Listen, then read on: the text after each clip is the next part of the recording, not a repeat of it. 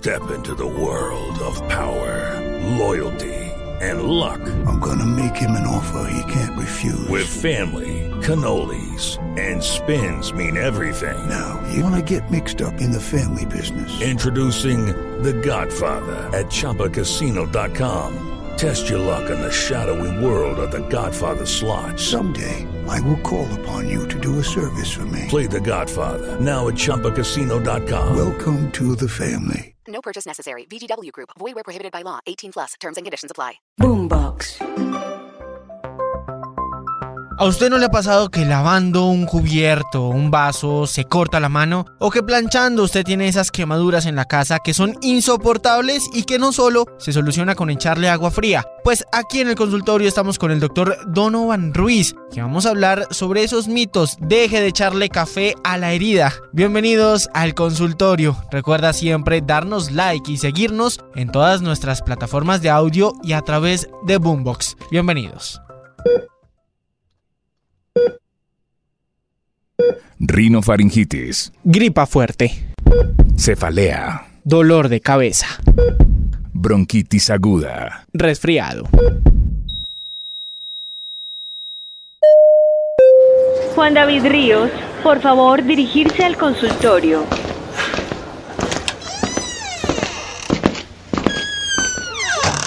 Hola, hola. El día de hoy viene su amigo el doctor Donovan Ruiz. Soy cirujano vascular, soy vicepresidente de la Sociedad Ecuatoriana de Cirugía Vascular y vamos a tratar de despejar muchas dudas referente a esto relacionado con las heridas.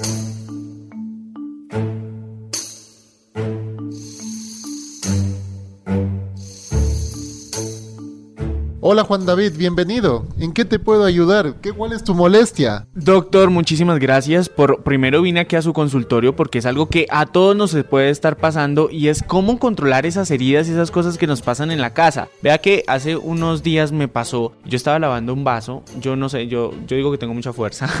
estaba lavando un vaso y se rompió y me corté precisamente cuando estaba lavando le eché jabón y entonces decía, bueno, ¿qué es lo que tengo que hacer? Me pongo la cura de una vez, me lo lavo con agua y con jabón, ¿qué es lo que hago? Me llamo a mi mamá que me da esos tips raros, que échele café, ese tipo de cosas. Pero entonces vengo con usted que usted es el experto para hablar de estas heridas. Cuénteme el primer paso, ¿qué es lo que uno debe hacer en casa? Cuando uno tiene una cortadura de este tipo, lo primero es tranquilizarse, porque uno se asusta. Veo la sangre, la sangre me causa una impresión. Me puedo hasta desmayar, dependiendo del tipo de paciente. Pero de ahí tienes que tranquilizarte, controlar y saber que esta herida la podemos manejar. Si tengo una herida en la cual se introdujo un poco de vidrio, debo retirar ese material extraño, lavar la herida, controlar el sangrado. ¿Y cómo lo hago? Haciendo una buena compresión. Apretar fuerte, fuerte, fuerte en la herida y esperar un poco de tiempo hasta que el sangrado haya sido controlado. Luego de esto, verifico que no siga sangrando, que no haya restos dentro de la herida. Y aquí viene un mito que nos estás diciendo. Mamá me dijo, colócate café. El café puede exacerbar a que se me haga una infección en la herida. O sea, el café es malo. No lo coloque, el café me lo tomo. Me tomo cuatro o cinco tazas diarias, pero el café ponerme en una herida jamás, imposible. Venga, Doc, usted me dice esto como si fuera muy fácil. yo, yo la verdad, a mí me da un poco de miedo la sangre. Entonces, para poder identificar, oja, menos mal la herida no fue grave, pero para poder identificar si hubo vidrio, si hubo esto, que tengo que lavármelo, ¿no es un poquito como, como meterle uno uña a esa herida? Lávela, lávela profusamente. Ponga el dedo en, en el agua del grifo, de la llave de su casa, o si no, solicite la ayuda de algún familiar. Ahí llama a la mamá. Una vez que ya hemos identificado que no hay ningún cuerpo extraño, no me quedó un vidrio, un resto de alimenticio, me quedo tranquilo, porque puedo manejarla en el domicilio. Siempre y cuando esta herida no sea profunda, porque en una mano me pudo haber llevado un tendón, y ahí sí amerita que vaya donde el cirujano plástico o el cirujano de mano. Venga, Doc, precisamente con eso yo identifico que si me llevo el tendón es por la- el nivel de sangre que sale de pronto, o cómo puedo saber qué tan profunda es la herida. Me voy a dar cuenta por la movilidad, motricidad que voy a tener en el dedo limitado, por la profundidad de la herida. Claro, si hay en estructuras muy nobles, digamos, me corté a nivel de la muñeca y es un sangrado en el cual tengo que me sale como un chorro y no para, esto de aquí puede estarme llevando una arteria. Entonces, ahí sí amerita otro tipo de manejo. Controlo el sangrado, hago buena ah, compresión, es decir, aplasto bien la herida donde está sangrando. De ahí ya me tranquilicé y cubro la herida. Cuando aplasto la herida, Doc, lo hago con, con un papel, con una gasa o algo, simplemente con la mano para evitar que se siga eh, sali- saliendo más sangre. Pero Juan David, si tú tienes miedo a la sangre, ¿cómo te voy a decir? Es que usted me está... ¿Cómo te voy a estar diciendo hazlo con la mano, no? Yo ya me imaginaba untándome ahí. Hagámoslo con una gasa, una gasa estéril preferible, pero en caso de que no haya, porque las emergencias no ocurren planificadas, no ocurren cuando yo dije, a ver, el día de hoy me voy a cortar, no. Puede ser que no estaba en mi domicilio, no tengo no tengo un botiquín. Lo mandatorio es que tengas un botiquín, pero no lo tengo. Utilizo un papel, utilizo algo limpio, utilizo una camiseta, algo que me ayude, un trapo limpio para poder hacer la compresión. Una vez que ya veo que no hay sangrado, vengo a cubrir esa herida. Y si tengo una cura, una curita me puede ayudar, ¿para qué? Para evitar la humedad, evitar el riesgo de infección y esto va a darse un proceso de cicatrización en los próximos días. Ahora, ahí está el otro dicho que dicen como no, déjela, déjela que respire, como si pues yo a veces me, me, parece chistoso porque pues una herida respira. Necesito obviamente que entre oxigenación ahí como para cicatrizar, ¿no? O también estoy, estoy equivocado. Dependiendo del tipo de herida. Por ejemplo, si es una herida postquirúrgica, es decir, fue, fuiste operado y te operamos el día de hoy, a los dos días uno retira todos los apósitos, todas las, las gasas y ahí sí dejamos respirar. Pero ¿qué tiene esta herida? Que está ya con puntos de aproximación. Está suturada la herida, está cosida. Pero en cambio la herida, tú tienes una herida abierta, que te pueden entrar bacterias, te pueden entrar hongos, la humedad que se va... Café. Café. y, nos, y nos jodimos. Entonces todo esto uno tiene que saber delimitarlo, saber el momento. Es diferente escenario. Un escenario es una herida suturada, cosida, tratada, que estuvo con antibiótico, y otro es el, otro tipo de herida en el cual está abierta. Y al estar abierta me preocupo, me angustio y digo, a ver, ¿qué hago con esta herida? ¿Voy a cubrirla? Si, si está abierta, solo el aire que me ingrese ya me fastidia, ya me incomoda. Pero entonces hagámoslo por pasos. Primero, listo, me corté, me la lavo primero. Luego eh, intento evitar que salga más sangre o, o taponar precisamente el fluido, ¿cierto? Sí. Y ahí viene el eh, cubrírmela con una cura. Aquí podrían darse dos cosas cambiar. Por ejemplo, si el sangrado es muy profuso, la comprimo. Aplasto fuerte, fuerte en el nivel de la herida. Pero si es un sangrado controlable, lavo la herida, retiro si hay un cuerpo extraño, controlo el sangrado y la cubro. Y voy valorando. Hay curitas que nos pueden permitir utilizarla 6 horas, 8 horas, inclusive nuevas tecnologías, nuevas tendencias, hasta 3, 4 días. Depende el material, depende lo que usted vaya comprando, la calidad de curitas que tenga en su botiquín. Ahora, ¿hay, ¿hay diferente tipo de curas? Sí, por supuesto. Las nuevas tendencias, las nuevas tecnologías es que este tipo de curas me permitan que no sean alérgicas, es decir, que sean hipoalergénicas, que sean transpirables, que no sean abrasivas, es decir, que no causen un mayor daño a nivel del tejido. Ok, Doc, ¿y uno cómo sabe? Porque esto también me pasa y a mí me ha pasado que dejo literal la cura por semanas porque no sé cuándo ya puede estar eh, bien la herida. O sea, cuánto tiempo se demora el cuerpo en poder volver a tener el tejido y que se vuelva costra y ese tipo de cosas. En promedio una herida se te demora en cicatrizar dependiendo la profundidad, dependiendo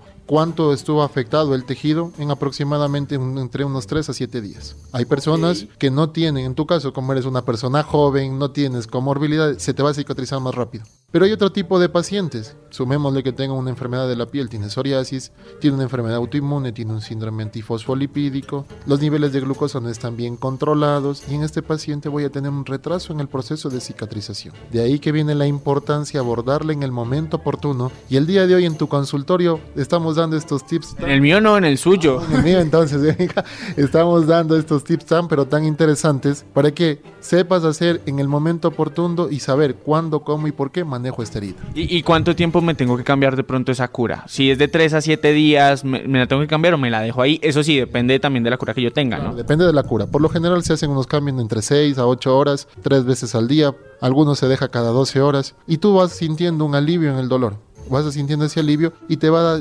permitir a que realices el resto de actividades. Porque por una, una herida en el dedo no me voy a postrar una semana. Pues yo... te botan del trabajo. Doc, bueno, esto lo estamos haciendo en la casa porque sabemos que son heridas leves y se pueden hacer, pero ¿en qué momento yo debo ir sí o sí al médico? Porque muchas veces pasa que uno no termina yendo, que uno no sabe, ay, como ya, voy a dejar pasar esto y termina uno con el dedo, la mano negra o quién sabe que se encone o que pase algo más grave que se infecte la herida. Bueno, es importante tener claro lo siguiente. Cuando tú tienes una herida a nivel de la cara, cuando tienes una herida a nivel de genitales, a nivel de palma de manos o de plantas de pies, preferible es, o sea, si es muy profunda en palmas y plantas, preferible es que te vea un especialista, vayas donde médico. En cara es mandatorio porque una herida te marca toda la vida, te quedas marcado tal cual y hacerte un tatuaje en la cara, no todos se lo realizan. Desde ahí partiendo, tratar de borrar esas cicatrices que te van a marcar y te van a decir, esto me acuerdo, ¿por qué? Porque tuve la cortadura a tal edad. No, preferible anda a tiempo para evitar este tipo de complicaciones hacia un futuro. Pero estamos hablando solo de un tipo de herida, que son las cortaduras, pero también se producen quemaduras. Es que ese era lo otro que le quería decir, porque es algo muy común. O plan Yo vivo solo y cuando plancho, pues siempre me va a terminar corto. Uno, plancho mal y dos, termino también quemándome. ¿Cómo es el tratamiento para este tipo de heridas? Cuando yo tengo una quemadura, es una quemadura superficial, es de segundo grado superficial, que son las más dolorosas. Entre más superficial, más dolor te causa. Entre más profunda es una quemadura, no tienes dolor. ¿Por qué? Porque se quemaron los nervios, a tal punto que no sientes dolor, está anestesiado completamente. Pero cuando tú tienes este dolor y tienes, se te formó una ampolla, tengo que chuzarlo. Tengo que pinchar, drenar esa ampolla. O sea, tras de que me pone usted a mí a tapar la sangre, ahora también me pone a chuzar la ampolla. Chuzar la ampolla.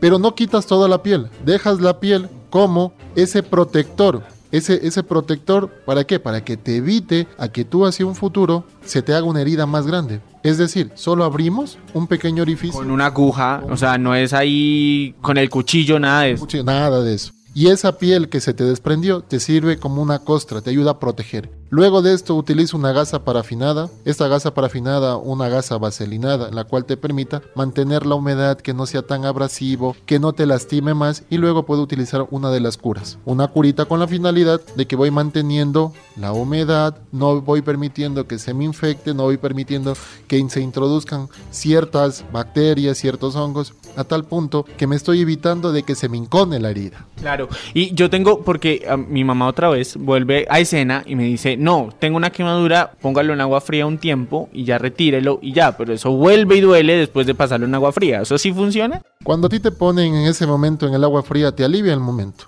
Pero luego en la tarde, es, o sea, pasa ni media hora, es un dolor insoportable. ¿Por qué? Porque estoy causando un trauma más, ya tengo la piel desprendida, ya no tengo esa capa protectora. Al no tener esa capa protectora, ¿qué ocurre? Que me lastime, me duela en la tarde. ¿Qué va a suceder? Que yo debo utilizar, si fue una quemadura, digamos, no pongamos la plancha. Estuvimos con agua caliente con café y el café me, me, quemó. Entonces quiero retirar ese café de la herida. Entonces ahí sí voy a lavar, pero con un agua tibia, un agua temperada. No tampoco hirviendo, porque voy a causar más trauma, más quemadura. Y ahí sí me va a arder todo el resto del día.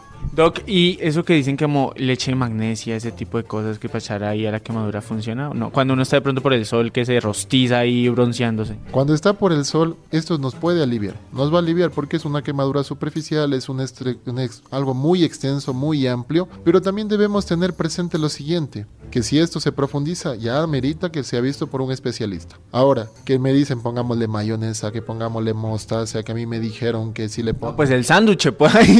Tal cual, ¿no? Entonces debo evitar muchas situaciones. En medicina menos es más y más es menos. Si tú pones muchas cosas, más trauma vas a ocasionar. Yo creo que lo voy a jalar las orejas a mi mamá también, porque a veces hay muchos de esos mitos, ¿no? Echarle todo ese tipo de cosas a la herida y termina es peor este tipo de situaciones. Doc, dígale a ella también para que ella también sepa cómo, ¿Cómo se llama tu mamá. Claudia, y se, y se la vendo de una vez.